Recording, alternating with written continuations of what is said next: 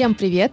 С вами подкаст «180 градусов» и в студии я, Аня Ковалева. И Кость Колосков. И это специальный выпуск нашего подкаста, который мы делаем вместе со Сбер Private Banking и журналом Esquire к 180-летию Сбербанка. В этом подкасте мы рассказываем истории людей, которые не боятся менять свою жизнь, разворачиваться на 180 градусов и находить новые смыслы. У нас в гостях Андрей Павлюченков, финансист, который однажды с супругой оказался в Костромской области, обнаружил там заброшенный терем, восстановил его, сделал из него гостиницу и сейчас привлекает туда туристов со всей страны. Андрей, привет. Привет, добрый день. Добрый день. Мы записываем этот подкаст по Зуму, и вы сейчас находитесь в Лондоне. Расскажите для наших слушателей, где на самом деле сейчас находится центр вашей жизни. Это Лондон, это Москва или это Асташова? Ну, я вас поправлю, я не в Лондоне нахожусь, в Оксфорде, и центр жизни сейчас здесь находится. Мы приехали сюда уже, наверное, лет семь назад. Выбрали Оксфорд, а не Лондон, просто потому что мы не любим большие города, и легко можно понять из проекта Асташова, и поэтому, когда мы приехали в Англию, мы тоже решили жить не в большом городе, а жить в Оксфорде, откуда до Лондона час ехать. Это маленький университетский городок, прекрасный. Андрей, расскажите нашим слушателям, чем вы занимаетесь? Потому что мы знаем еще, вы занимаетесь инвестициями. Что это все включает? Ну, я с 97 -го года занимаюсь трейдингом, торговал долгами в основном, торговал акциями, торговал ценными бумагами. Так вышло, что я, как многие ребята моего поколения, которые э, заканчивали что-то математическое, научное, увлекся финансами. Ну, не то чтобы увлекся, как бы выбор был очень простой. Если взять мой класс, моих друзей, мое поколение, то большая часть этих ребят, они шли по накатанному. У меня папа был физиком, занимался наукой, работал в Курчатовском центре, я поступил на мехмат МГУ, из мехмата уехал в Америку в э, начале 90-х, как примерно большая часть моих одноклассников, однокурсников. В Америке я продолжал заниматься математикой, потом нужно было что-то решать, что делать дальше. И в этом месте начали, пути начали разделяться. Часть моих, большая часть моих одноклассников занялась чем-то из сферы IT, кто-то остался в науке. А я, честно говоря, никогда не любил IT. Когда стал понимать, что я не очень хочу заниматься наукой, стал смотреть, а что вообще происходит и что на свете бывает. У меня был хороший приятель, который из Москвы, с географического факультета. Вообще я так вышло, что я дружил почему-то больше не с мехматом, а с географами. Уехал в Чикаго и пристроился там работать на Chicago Mercantile Exchange, Чикагскую товарную биржу. Я приехал к нему, посмотрел, увидел, а, ну, надо понимать, что в Америке я жил, денег вообще не было. То есть там был, по-моему, у меня период жизни, я, наверное, месяц ходил, питался пиццей, которые бесплатно раздавали на разных научных семинарах. И я посмотрел на биржу, стал читать книжки по финансам, по математике, думаю, ну вот математика этого дела простая, денег тут заработать можно, ну, нужно что-то делать. Я потыкался в Америке, думаю, надо съездить в Россию, посмотреть, что происходит. И, в общем-то, совершенно случайно попал в эту волну, когда начал создаваться российский финансовый рынок. Я переехал в Россию, занялся финансами, собственно, то, чем я до сих пор занимаюсь.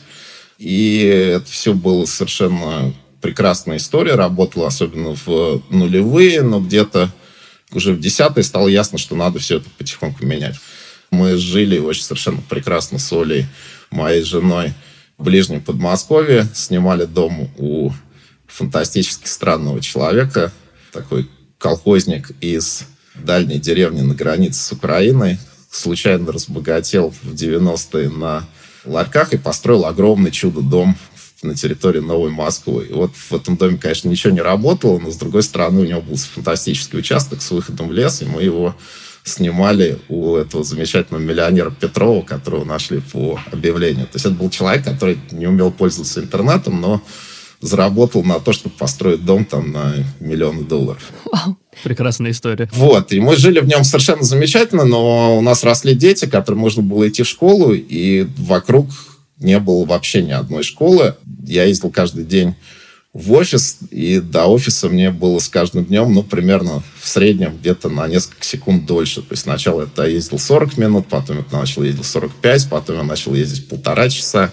Это все по Киевскому шоссе происходило. Потом уже были какие-то дни, когда я ездил на работу два часа, и в конечном итоге это нас все задолбало, и мы сказали, ну, то есть надо либо переезжать в центр Москвы, нам это очень не хотелось, либо искать какое-то другое место, а где найти место вокруг Москвы, либо вообще как-то резко и кардинально менять жизнь. И мы начали думать о том, что вот сейчас детям в школу, и а что если мы вот просто вообще уедем, из всей этой истории переедем в Англию, дети здесь пойдут в школу и закончат школу, и мы продолжим жить в, за городом, а не будем жить в большом городе, в котором мы ну, вот реально очень не хотели перемещаться. А откуда такая, ну не то что не любовь к мегаполисам, но больше желание жить в маленьком городе? Ну, мне тяжело сказать. Просто как бы есть люди, которые любят большие города, есть люди, которые не любят большие города. То есть я могу сказать, что для нас с Олей ценно в маленьких городах. Это прежде всего... У меня достаточно много стрессовых ситуаций по жизни, поэтому я не хочу, чтобы они были из моей работы, протекали в обычную жизнь. И поэтому я не хочу, чтобы за окнами был мегаполис, в котором что-то все время постоянно бурлило, что-то ломало и добавляло стресса помимо работы. Это с одной стороны. С другой стороны, мы оба любим природу. То есть для меня, например, всегда было важно в жизни в Подмосковье то, что я мог открыть калитку и пойти побегать по лесу. Там жить в центре города я просто не представляю как. Есть ли разница между российской глубинкой и, возможно, английской? Заметили ли вы эту разницу? Деревня, это, прежде всего, это очень небольшая замкнутая общность людей, которые связаны друг с другом гораздо теснее, чем люди, которые живут в городе. Можно жить в городе, выходить из квартиры каждый день, садиться в лифт, встречать в этом лифте соседа, никогда с ним не здороваться, садиться в машину, возвращаться, и все. Ты никого, не, не знаешь ни одного человека, который живет в твоем доме. А в деревне так невозможно. Ты так или иначе знаешь абсолютно всех, кто живет вокруг тебя, и ты со всеми выстраиваешь отношения. Вторая общая вещь для всех деревень, и это то, что мне реально ужасно нравится и завораживает в деревне, это то, что в городе люди гораздо более похожи, потому что в городе больше социальное давление, больше людей вокруг, и э, все так или иначе должны выстраиваться как ну, смотреть на то, что происходит вокруг них, и выстраиваться как такие маленькие иглы компаса в каком-то одном направлении. То есть очень важно, конечно, в городе быть не похожим для всех и выражать себя, но эта непохожесть, она все равно внутри подразумевает, что как-то твоя иголка компаса направлена в общем направлении. А деревня, она состоит вся из совершенно странных, полностью не пригнанных друг к другу индивидуальностей, которые могут вести себя совершенно асоциально. То есть в любой там русской деревне в средней есть какой-нибудь совершенно сумасшедший самодур, который ни с кем не общается, ни с кем не э, дружит, никого не пускает к себе на порог, ведет себя вызывающе асоциально, там пьет, буянит, дерется и так далее, и потом, в наших сказках воится, в самый важный момент там всех приходит и всех спасает. Но неважно, есть ну, другая вещь, это то, что в Англии деревни такие же, как здесь. То есть это в основном пожилые люди, это пенсионеры, молодежь так же, как и в России уезжает в города. То есть это общая тенденция того, что деревня умирает. Это не только российская история, но в Англии, конечно, деревни гораздо экономически крепче стоят, чем в России, потому что здесь есть огромные субсидии на сельское хозяйство. В принципе, Англия как страна заинтересована в том, чтобы поддерживать сельское хозяйство и поддерживать какой-то сельскохозяйственный ландшафт. Давайте про Россию поговорим и как раз э, перейдем уже к терему. Нам очень интересно, как вы вообще там оказались впервые и почему именно это место в глубокой Костромской области в Чухломе вас привлекло? Ну, мы оказались там совершенно случайно. Я прежде всего хочу сказать, что мы все время говорим здесь и дальше я все время буду говорить «мы», потому что все, что мы делали вокруг терема, мы делали вместе с Олей, моей женой, и, ну, я думаю, что она, наверное, гораздо больше сделала, чем я, честно говоря, для Асташова, для всего этого проекта, для терема, потому что количество работы, которое там именно методичной работы, которую мы сделали за 10 лет, ее просто, ну, невозможно представить. То есть это была полная руина, в которой мы 10 лет посреди ничего, в лесу, без дороги, без ничего. И вот 10 лет мы решали там вопросы, как туда завести цепочку, как туда завести стройматериалы, как найти рабочих, как найти мастеров и как вообще все это запустить, чтобы оно работало и стало туристическим центром. И вот именно в деталях я так понятно, у меня я то финансами занимаюсь, то Асташова, но именно в деталях, наверное, Оля там сделал работу, которую ну, просто никто другой бы не мог сделать. Вот. А оказались мы с ней там, в общем-то, совершенно случайно. Мы ездили на выходные, смотрели интересные места вокруг э, Москвы. Это было еще ну, начало нулевых, то есть более-менее все, что для чего сейчас есть интернет и что можно посмотреть в интернете, всего этого тогда не было, и поэтому часто ты себя чувствовал совершенным Колумбом, первооткрывателем, и там никакой информации о достопримечательностях найти было нельзя. Вот. Костромская область была прекрасна тем, что туда было легко уехать на выходные из Москвы, и она одна из, э, к сожалению, самых вымерших центральных областей. То есть, если брать население Костромской области в, до революции там жило больше двух миллионов человек, сейчас живет там 600 с небольшим тысяч, и то не факт, что все эти люди там живут, они просто прописаны. И это огромные просто пласты деревень, километры, десятки километров, которые полностью вымерли. От всего этого остались церкви, которые стоят в лесу, усадьбы заброшенные, там совершенно такая... У меня был знакомый, который никогда этого не видел. Он сам с э, Украины, тысячу лет живет в Англии. Я его привез, и мы... У нас недалеко от терема стоит церковь в лесу полностью заросшая. Вот сейчас мы ее расчистили. А раньше она была абсолютно заросшая. То есть ты к ней подходишь, поднимаешь ветви деревьев, и вдруг оттуда из ветвей показываются такие ворота. Он это увидел, говорит, я такой видел только когда я был в Мексике и видел пирамиды Майя. То есть это, вот, это абсолютно говорит, это что-то из серии Индиана Джонса. И это действительно так, и это ну, не только нас с Олей заразило, есть такие классные ребята, полные чехлома, которые уже не первый год ездят, и джиперы ездят, и тоже подсели на все на это, на всю заброшенную и обезлюдившую Костромскую область. И, наверное, году где-то в 2005 а может, это шестой год был, э, во время одной из поездок, ну, в общем, достаточно случайно нашли этот терем Усташова. Ну, не то, чтобы мы его там нашли, кто-то там до этого там выложил что-то в интернете, а я видел фотографию этого терема в книжке про заброшенные погибающие памятники архитектуры. По всей России был такой альбом «Красная, черная, белая книга русской архитектуры». Ну, мы сходили, посмотрели. Место было жутко заброшенное. Добирались мы туда по первому снегу. И, в общем-то, никаких идей, что мы этим займемся, у нас не было. Потом, ну, дом, конечно, был прекрасный, но в жутко заброшенном состоянии и настолько заросший кругом, что, честно говоря, он даже сильно не впечатлил. А потом, наверное, через год или через два мы с Олей попали в соседний дом в Погорелово. Это, в принципе, Асташова и Погорело. Это два очень похожих дома, не внешне похожих, но как бы по своей сути. Это две виллы, построенные местными разбогатевшими крестьянами перед революцией. То есть весь этот кусок Костромской области, он до революции занимался строительством. Крестьяне ездили в Петербург, зарабатывали деньги, некоторые из них зарабатывали много денег, приезжали обратно, возвращались обратно в свои деревни и строили себе такие же загородные виллы, которые строили тогда под дачи их заказчики в Петербурге. Вот. То есть это такая совершенно уникальная культура простых русских мужиков, которые строят себе загородные виллы в своих деревнях, потому что они не хотят из этих деревень окончательно перебираться в город. Ну, или не хотят, или там имеет разные причины. Вот, и Погорело такой же дом, только его разница была со Сташова, что Сташова было полностью заброшено, э, перекрытие проваленное, а Погорелого в 72 году купил московский художник э, Анатолий Жигалов вместе с э, Наташей Балаковой, у них такое дуо было, ну, собственно говоря, есть дуо Тотарт, вот. И они его спасли, потому что такой же стоял заброшенный в умирающей деревне дом, который все бросили, но он еще не был разрушен.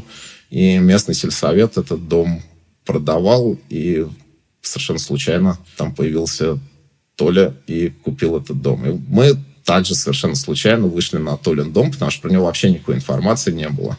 И просто, когда мы ездили в Усташово, одна местная жительница сказала нам, а, говорит, вы были в Усташово, это вообще ерунда, вот вы в Погорелову, мою родную деревню, загляните. А все, ну, все всегда местные жители, конечно, жуткие патриоты. Понятно, что если кто-то из Погорелого, то в Погорелово все самое лучшее. Если кто-то из Красной Нивы, то в Красной Ниве все самое лучшее.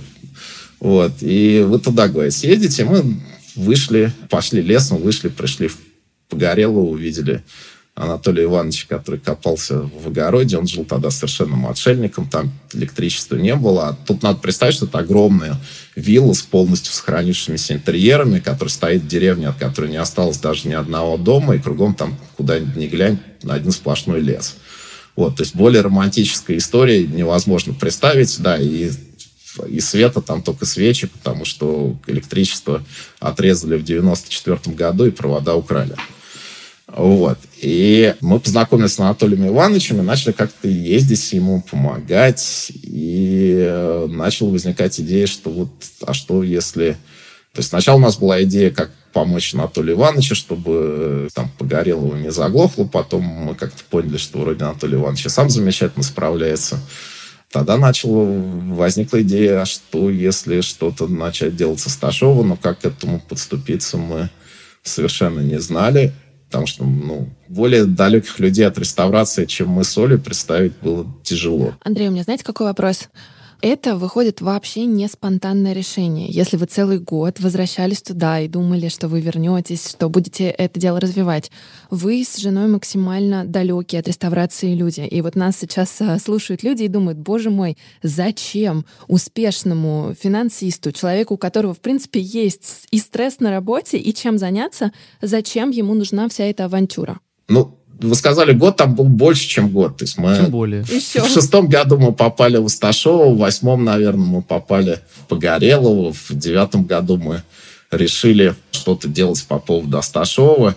И дальше еще два года были какие-то волонтерские попытки что-то сделать вокруг Асташова. То есть это не было спонтанное решение. То есть спонтанно, я думаю, мы бы вообще за это не взялись, потому что любой человек, с которым мы говорили тогда, говорил, вы с ума сошли, вы вообще не представляете, во что вы ввязываетесь, вас местные жители вас сожгут, у вас никогда ничего не выйдет, никто никогда ничего такого не делал.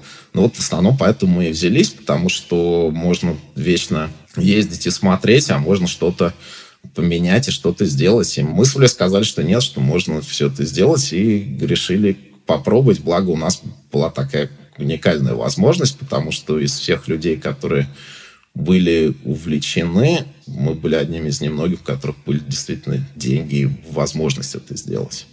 А, если бы мы нам сказали, как сложно это будет, ну, наверное, мы бы это еще раз сделали, хотя мы бы просто не поверили. То есть все, кто нам говорил, что это будет просто невозможно, они более-менее были правы. Но вот тогда, получается, вот пять лет вы подступались к этому проекту.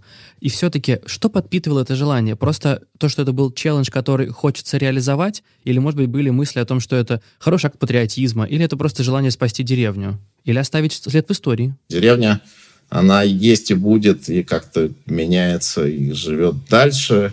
Скорее, ну, чем больше мы ездили туда, в Костромскую область, и чем больше мы проводили там времени, тем больше мы видели там то, что, ну, в общем-то, ты думаешь, что это все уже исчезло, да, то есть, э, как бы те истории, которые моя бабушка рассказывала в детстве, тот мир, он как бы, ну, по большей части исчез, его нету, но его следы, они еще есть в русской глубинке, и, наверное, в Европе нигде больше такого нету, потому что все-таки жизнь в Европе поменялась гораздо больше, и Россия, как всегда, немножко отстает. Но это прекрасно, потому что вдруг внезапно есть вот эти вот... Если вы поедете там в любой город, маленький русский городок, типа Чухломы, Галичек, города вокруг нас, там до сих пор есть вот эти вот прекрасная атмосфера какая-то вот чеховская, того старого русского земства. То есть кажется, что все это должно было полностью быть перемолото революцией и коммунизмом, и колхозами, и вообще от этого ничего не должно остаться. Вот. Но там оно все есть, эта жизнь, она как-то не полностью еще разорвалась.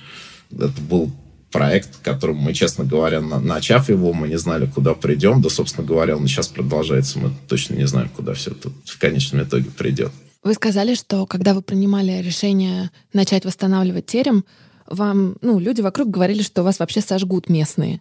Мне интересно спросить про отношения, да, с теми людьми, кто там сейчас живет. Помните ли вы, как вы вообще объявляли местным, что вы за это беретесь, и вы сейчас будете менять жизнь там? И как вообще люди отреагировали, когда узнали, что вы хотите спасти терем? Ну, мы никому не объявляли, что мы собираемся что-то спасать. И это, наверное, мне кажется, самое, если давать советы кому-то, кто хочет что-то такое делать, наверное, самая неправильная вещь — это где-то заявиться, сказать, я хочу здесь купить землю, я хочу здесь купить дом, я здесь хочу чего-то спасать. У нас всегда было отношение, ну, что как бы местное, это местное, это их все. То есть мы кто? Мы приехали, мы чужие люди, мы должны, как бы, во-первых, относиться уважительно ко всем, кто там живет, уважительно относиться к тому, что это их ну, то есть можно там смотреть, что там по бумажкам кому принадлежит, но понятно, что любой местный деревенский человек считает там все вокруг своей деревни своим, да, если тут появляется какой-то непонятный москвич и начинает говорить, что нет, вот я здесь поставил забор, то этот забор скорее будет действовать как красная тряпка, потому что, ну, кто-то такой, да, то есть мы появились там, мы начали какие-то действия. Мы сами еще не знали, что хотим делать, но мы начали знакомиться с людьми. Местные сказали, что мы хотим э, что-то делать для Сташова. Местные покрутили пальцем у виска. Но, с другой стороны, они воспринимают Сташова как, ну, единственную их достопримечательность. То есть это для них что-то, как вот для москвичей есть Кремль, каждый москвич так или иначе гордится тем, что у него есть Кремль, а в Петербурге Кремля нету. Вот. И для местных Сташов это такой же Кремль, ну, если кто-то им займется, ну, дай бог им здоровья. Вот. Потом мы позанимались, позанимались, говорим, ну, все, нам надо все-таки это купить, потому что дальше этим заниматься волонтерски невозможно. На этот момент люди уже как-то к нам присмотрелись, мы к ним присмотрелись тоже. То есть они поняли, что мы не собираемся здесь делать огромное охотхозяйство, не собираемся отнимать у них охоту, рыбалку. Вот, а мы просто ну, такие странные люди, которые хотят сделать что-то действительно хорошее, и у них вроде бы есть деньги это сделать. Вот. Ну, понятно, что там были люди, которые как-то это хотели использовать, были люди, которые помогали из чисто бескорыстных побуждений, какие-то бабушки нам яйца таскали. Вот. Ну, прежде всего, вот, если говорить о диких деревенских персонажах, ну, вокруг терема все вымерло, но там в 8 километрах есть поселок. И в этом поселке жил такой Коля Родионов, он умер, к сожалению, в прошлом году. И Коля был местным охотником, самодуром и благуром. То есть он был, с ним вообще было абсолютно невозможно иметь дел. Он менял свое мнение кардинальным образом в 10 раз на дню. Он мог заявиться там в 3 утра ночи, всех перебудить и сказать, что давайте поедем за клюквой, а потом в 7 утра сказать, что нет, мы никуда не едем. Но у него был там рядом зимовье, избушка, ну, брошенный дом в деревне, в котором был его как бы такой охотничьей базой. И когда мы там появились, Коля говорит, а давайте берите этот дом и живите сколько там угодно. Вот. Ну, потом, когда выяснилось, что в этом доме живут действительно сколько угодно, он говорит, а вот тут рядом у бабушка съехала, от нее остался еще дом, вот давайте я вам сейчас устрою этот дом. То есть, если бы не он, наверное, я даже не знаю, как бы мы как бы мы там начинали реставрировать, потому что просто не было нигде кого-то поселить даже. А вы туда, получается, прям переехали, когда осуществляли волонтерскую деятельность, или так наездами? Не, мы были там наездами, конечно, то есть я никогда работу целиком не оставил. Ну, не совсем верно, то есть э, был момент, когда я ушел из фонда, где я проработал, и, наверное, два года, вот как раз когда был самый сложный период в Асташово, мы очень много времени там потратили. Ну, конечно, постоянно мы там никогда не жили, то есть все это было наездами, но вначале это все было с, даже с наездами, это было с большими лишениями. То есть это полностью вымершая местность, в которой есть там избушка Родиона, понятно, без воды, потому что местная там в этой вымершей деревне местная колонка водокачка приказали долго жить, без э, удобств, без душа. А, вот. Потом мы купили избу у тети Вали Зиновьевой эта изба э, была вообще просто, ну, то есть это даже не совхозный дом, была такая нормальная русская изба с 50-го года постройки, с разваливающейся печкой, которая дымила. Вот, и мы то есть, да, приходилось там приезжать и проводить там время. Я помню, мы там сидели в этой избе тети Вали на Новый год в морозы минус 40.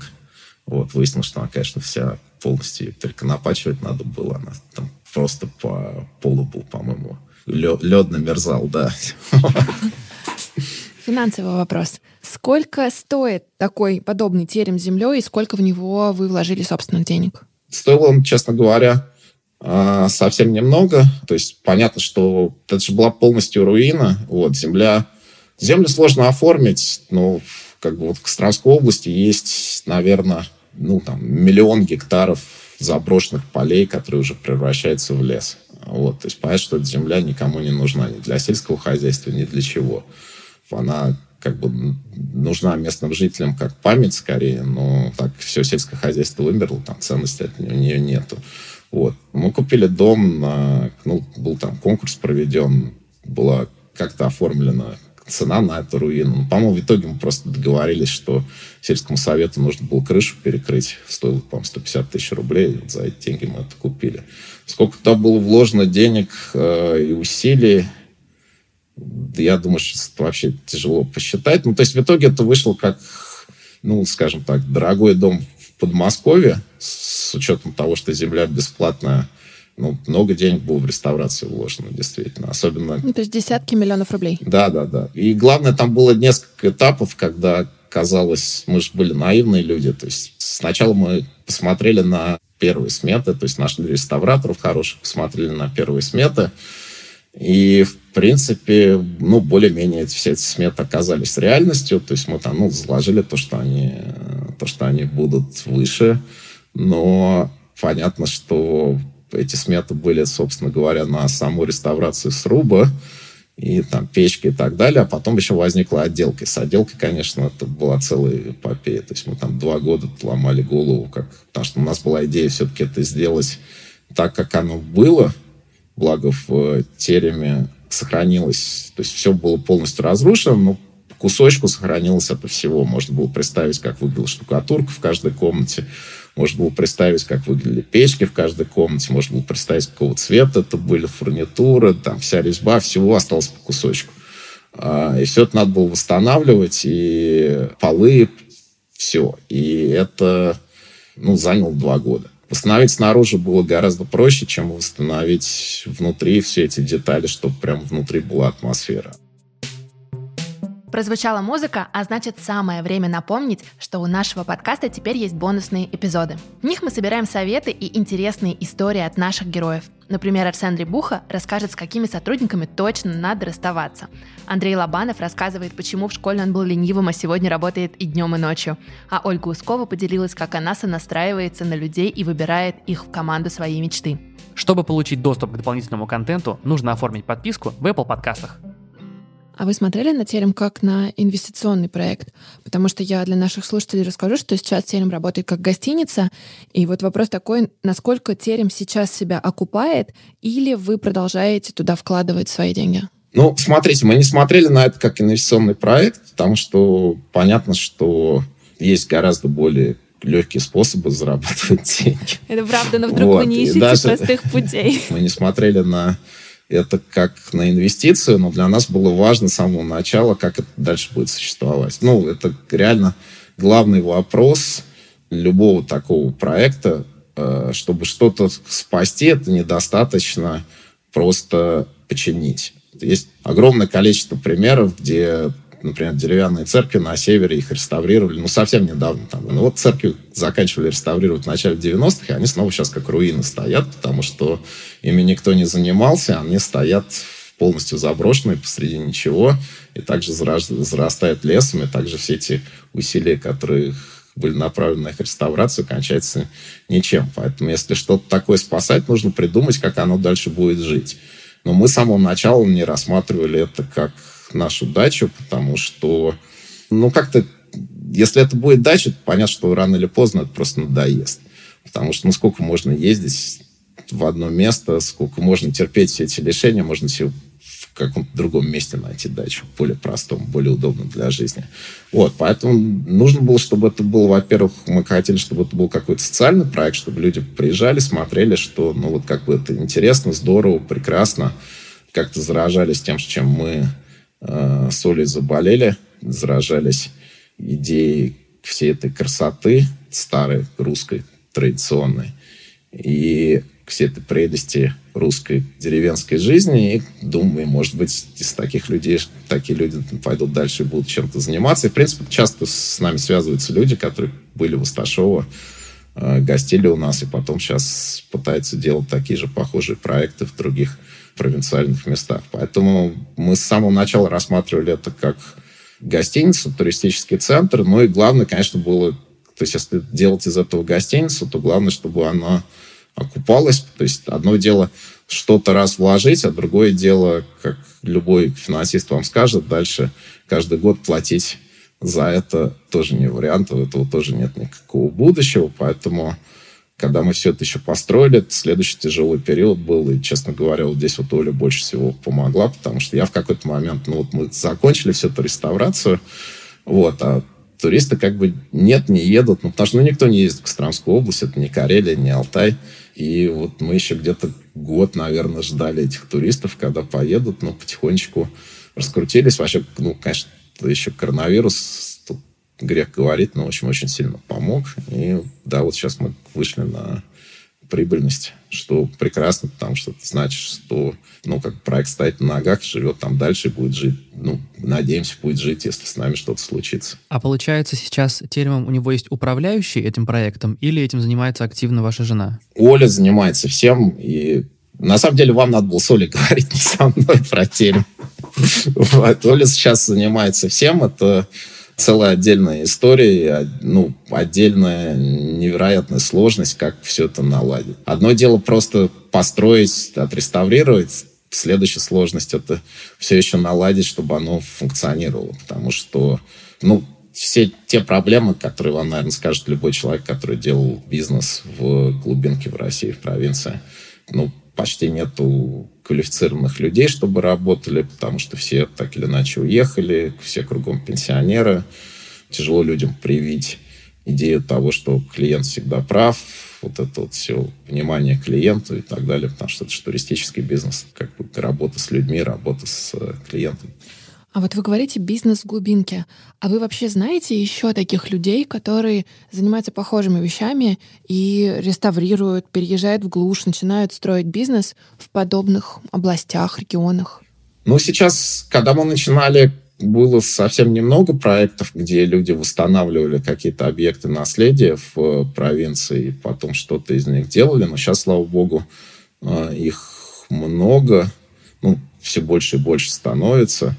Вот. Ну, люди по-разному подходят. То есть есть люди, которые покупают старые дворянские усадьбы, и там, наверное, во многом в покупке старых дворянских усадьб там скорее есть что-то еще от желания как-то приобщиться к этому мифу о прекрасном русском дворянстве. Ну, некоторые, наоборот, имеют, ищут там дворянские корни. Я вот знаю там одного француза, который купил себе усадьбу провинции. Есть люди, есть полно людей, что вообще очень прекрасно, есть полно просто местных людей, которые сейчас потихонечку в местах, где туризм развивается, начинают уже не просто давайте сейчас мы построим здесь маленький щитовой домик, и в нем сделаем гостевой дом, а нет, давайте мы там восстановим старый дом, и в нем будем устраивать гостиницу, потому что это лучше, интереснее. Вот сейчас вот есть такой под Ростовом дом со щуками, там просто вот местная учительница, по-моему, она, да, по-моему, она учительница местная, вот она взялась, просто ей жалко, что этот дом пропадает, и она,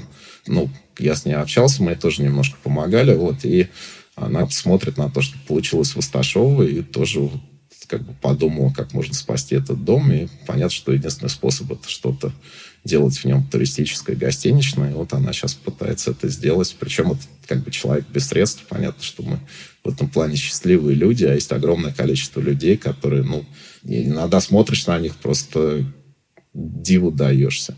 Воспитательница детского сада в Вологодской области, реальный человек. Мы там были, приезжали знакомились с ней, она сама в одиночку устанавливает деревянную церковь. Ну, то есть понятно, что она, что там есть сейчас уже большое количество волонтеров, реставраторов, которые ей помогают, там, бизнесменов местных. Но началось это именно так. Просто учить воспитательница детского сада зарплаты 8 тысяч рублей или, может, 6 тысяч рублей. Вот, сказала, я хочу установить деревянную церковь. И начал ее в одиночку устанавливать, потихоньку ища каких-то людей, которые как-то могут помочь из интернета. И посылая письма в духе «Я воспитательница детского сада, в одиночку устанавливаю деревянную церковь». Такие люди потихоньку нашлись, и там уже, в общем-то, насколько я понимаю, уже к концу дела близится. То есть есть, ну, совершенно чудесная история. Ну, как вы думаете, что объединяет таких людей? Я просто слушаю и думаю, что это очень круто, но это одновременно звучит тут немного крейзи, когда э, у тебя есть какие-то, э, не знаю, дела, которые нужно решать, семья, которую нужно содержать, и ты берешь и начинаешь заниматься вот такими вещами. Наверное, общих мотиваций нету, есть разные мотивации. То есть в плане церквей, культовых памятников понятно, что многими людьми двигает вера в, ну, в самом лучшем смысле этого слова. То есть для многих местных людей, которые чем-то таким занимаются, ну, для них это, ну, наверное, слово для этого патриотизм. Я не очень люблю это слово, потому что его ужасно затаскали. Вот. Но на местном уровне, ну, почти все местные, они действительно ужасные патриоты. Они, ну, для них больно смотреть, как все вокруг умирает они видят это уже там второе, третье поколение. А можно сказать, что терем, терем для вас это тоже акт патриотизма? Ну, наверное, можно, да. То есть, ну, для нас терем это попытка спасти то, что мы любим. Вот у нас есть что-то, что мы любим, и любим все больше, чем больше, чем мы знакомимся, видим, как то, что мы любим, оно исчезает. И мы пытаемся это остановить. Ну, не остановить, а, по крайней мере, что-то хотя бы для этого сделать и спасти какие-то остатки, чтобы они остались от всей этой прекрасной русской красоты. Поэтому, наверное, да, это можно назвать патриотизмом. Ну, по сути, дать вторую жизнь этому всему. Ну, да, вторую жизнь, первую. А такие проекты могут менять отношение людей, которые живут там, к месту, где они находятся и родились? Потому что есть же вот эта история с тем, что из региона все пытаются уехать. Могут ли вот такие вот, э, ну это же бизнесы, по сути, дать новую жизнь и желание работать тем, кто пока остается там? Ну, конечно, это, слушайте, это огромная для наших окрестностей вокруг нас, конечно, это огромная история. К нам приезжает огромное количество местных людей. Мы там экскурсии школьникам устраиваем, экскурсии учителям, ветеранам. Пожарники к нам приезжали, помнится. И забирались на башню, как на Каланчеву. Там какие-то самодельные туристы, главы поселений. То есть, ну, понятно, что терем как бы стал некоторым сосредоточением культурной жизни. Для многих это действительно такая отдушина. Многие, глядя на него, испытывают там гордость. Вот как круто у нас. Мы все думали, что в... круто это только в Москве. А у нас здесь тоже может быть круто. Ну, с точки зрения именно моральной, наверное, это очень-очень важная вещь. Но с точки зрения экономической, понятно, что это проблем не решает. То есть основной двигатель, почему люди уезжает, то есть есть моральная составляющая. В, ну, если вы спросите молодежь, почему она уезжает из деревни, они все скажут, ну, здесь нечего делать, да, то есть там, типа, в городе весело, а здесь скучно. Это действительно большая проблема, потому что там, ну, у нас такой склад соли, что нам, наоборот, нам хорошо там, где скучно, но если тебе 18, там, 17-18 лет, то, конечно, хочется в город, хочется какой-то движухи, хочется, а не хочется видеть одни и те же там 10 лиц на дискотеке деревенской. Вот. Но с точки зрения экономики, это, ну, да, у нас работает много местных людей, ну, как много, это же небольшое предприятие, это гостиница, мы там расширяемся, будет работать чуть больше. А сколько человек работает? Ну, там есть большое количество сезонных рабочих, но в общих чертах у нас в любое время где-то работает человек 12-13 местных жителей. Вот. В ближайшем поселке живет сейчас, наверное, человек 650, из которых больше половины пенсионеров. Так что с точки зрения работы, ну, для поселка это ну, достаточно значимое. Поселкообразующее предприятие. Поселкообразующее предприятие, но для всей Костромской области, понятно, это капля в море. И, честно говоря, не очень понятно, чего с этим делать, потому что основой жизни там всегда было, с одной стороны, отходничество, а с другой стороны, поездки на заработки в города, и до сих пор там большая часть местных, они работают разнорабочими в городах. Вот. Либо сельское хозяйство. Но сельское хозяйство полностью умерло в 90-е годы, рухнуло. Я не думаю, что оно когда-то восстановится. Вот. И лес еще, понятно. Но в лесе просто поменялся технологический цикл. То есть теперь не раньше лес валили вручную, либо какой-то там минимальной техникой, а теперь лес валит автоматикой, для нее вообще люди не нужны. То есть там для местных лесопромышленников, местные рабочие, они всегда найдут кого-то вахтовым методом работать. То есть там как бы вся основа местной экономики, она по большей части умерла. Ну и с этим, наверное, ничего нельзя сделать, к сожалению. А вы для реставрации привлекали местных жителей? Или вот, как мы прочитали, э, у вас даже были иностранные специалисты, потому что не удалось никого найти там? Ну, смотрите, мы, когда занялись реставрацией, самая сложная проблема была вообще найти реставратора, потому что в России, где было огромное количество всего построено из дерева, а, с деревянными памятниками самая сейчас сложная ситуация. Им просто ну, никто не занимался. Почему-то там советская власть вообще не очень сильно занималась памятниками, но не были эти мегапроекты. Это все, что было разрушено в войну, дворцы прекрасные под Питером, Новгород и так далее. Там были потрачены огромные деньги. И уже где-то там в 60-е, 70-е начали тратить деньги на деревяшки, прежде всего на деревянные церкви. А, возникла какая-то деревянная реставрация. По-моему, в 90-е все рухнуло, и денег в 90-е не выделялось совсем, в нулевые не выделялось совсем. И сейчас, в принципе, на всю деревянную реставрацию в России ну, почти ничего не выделяется. То есть, наверное, вот этот вот проект в Кижах, ну, прекрасно там люди перебирали Преображенскую церковь, там лет 10 ее перебирали по кусочкам, обратно собирали. Вот, наверное, он, его бюджет такой же, как на всю остальную деревянную реставрацию в России. А если нет денег, нет индустрии, то люди, которые занимаются реставрацией, идут прежде всего в каменную реставрацию, где есть спрос, а деревяшками почти никто не занимается. Поэтому найти людей, ну, адская проблема в реставрации в деревянной. И мы, собственно, начали с того, что мы познакомились с э, Сашей Поповым. Его надо обязательно упомянуть, потому что без Саши вообще бы ничего никогда не получилось, если бы мы не нашли реставраторов, которого мы верили, что он не халтурщик, а реально может э, довести все, как мы это видели, до конца, сделать из руины, вернуть это все и сделать это таким, каким оно было, э, мы вообще за это не взялись. Сначала работал один Саша, и мы полностью не вмешивались в его работу. И, ну, Саше было удобно работать с его бригадой. Она была вся, в общем-то, из таких деревенских ребят, но они все были с Вологодской области.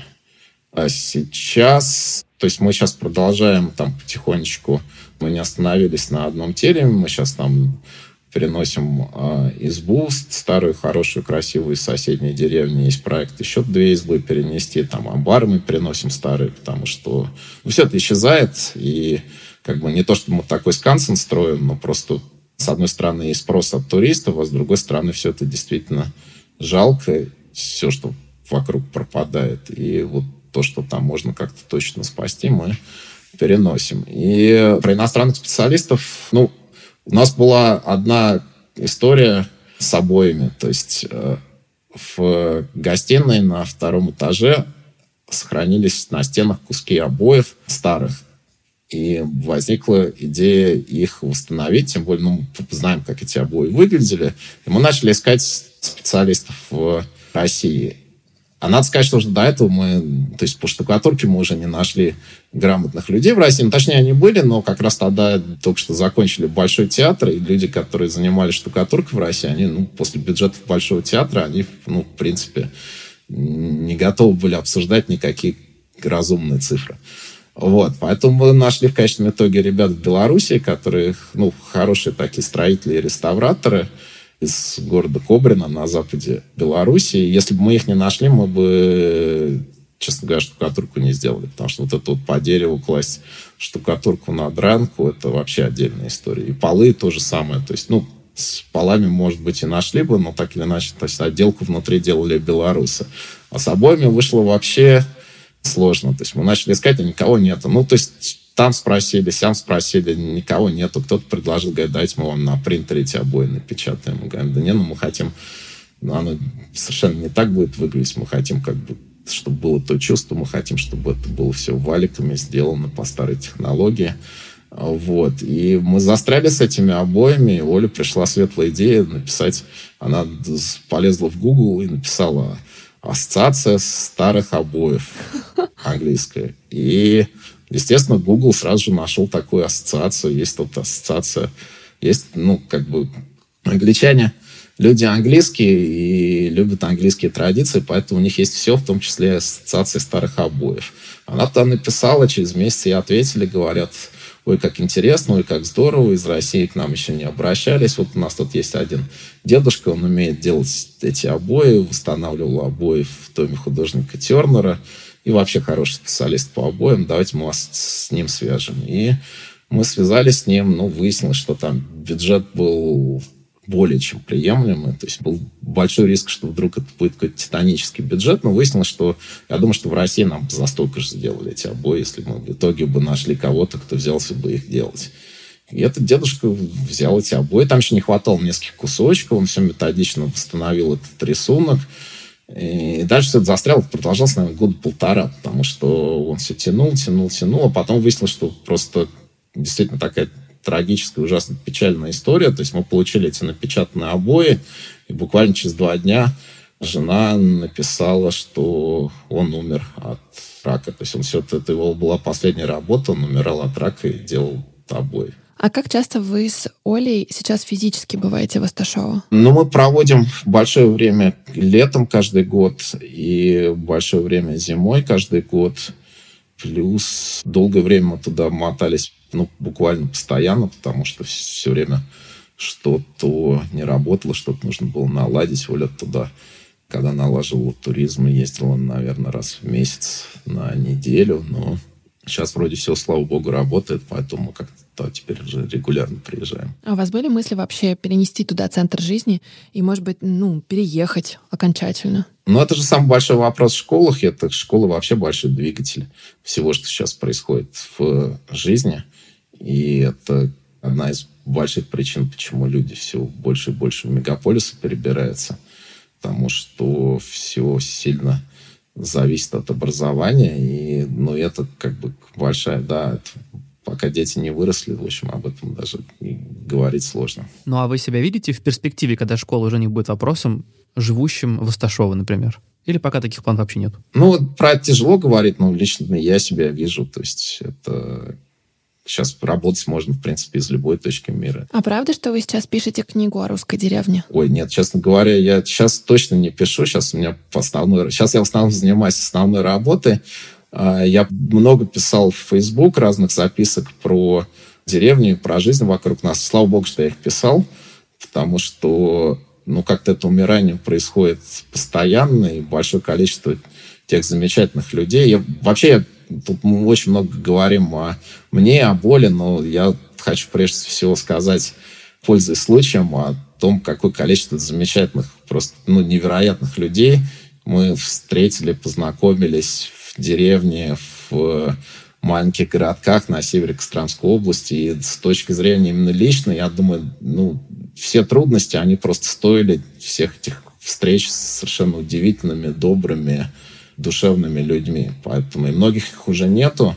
Вот, поэтому хорошо, что я о них что-то записал. Может быть, когда-нибудь смогу книжку о них написать. Возникало ли желание еще какую-нибудь усадьбу реставрировать? Ну, у нас время от времени возникает. То есть мы, у нас какая-то есть такая страсть к красоте, и иногда мы видим что-то совершенно удивительное, и прямо с Олей там бросаемся, давай сейчас возьмемся.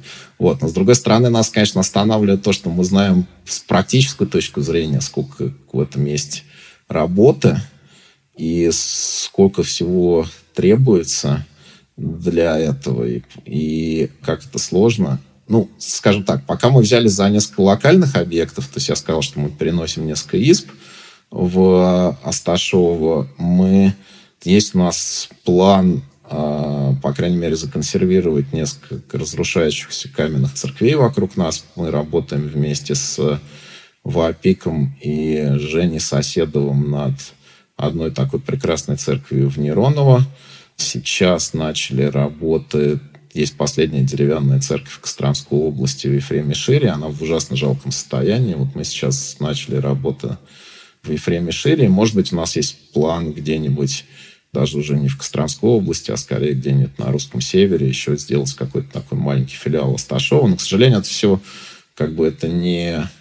Ну, в бизнесе есть такое понятие scalable, то есть вот можно взять какое-то бизнес-направление и размножить его. Но вот, к сожалению, э, к реставрации старых объектов и превращению их в гостиницы на поток не поставить. Андрей, нас слушают люди, которые хотят поменять свою жизнь или, возможно, поменять жизнь того места, где они живут. Что бы вы могли им посоветовать со уже своего опыта? И особенно тем, кто часто слышит «ничего не получится», «зачем ты это делаешь?» и вообще «ты с ума сошел». Ну, совет один, не надо ничего бояться, потому что все не так страшно, как кажется. Это всегда, это в любом деле, это правда. Все страшнее до того, как ты этим занялся. Когда ты этим занимаешься, все гораздо проще. А какой совет вы бы себе могли дать в прошлое а, с высоты опыта, может быть, вот э, в те годы, когда вы принимали решение заниматься теремом? Я бы себе просто передал два слова «все получится». И, конечно, они бы меня сильно поддержали. Здорово. Супер, Андрей, спасибо вам большое. Да, спасибо вам за то, что вы делаете. Это, наверное, самое главное. Да, и мне спасибо... кажется, что чем больше таких проектов будет появляться, тем больше людей будет возвращаться, на самом деле, в свои родные места и поддерживать их. Спасибо вам.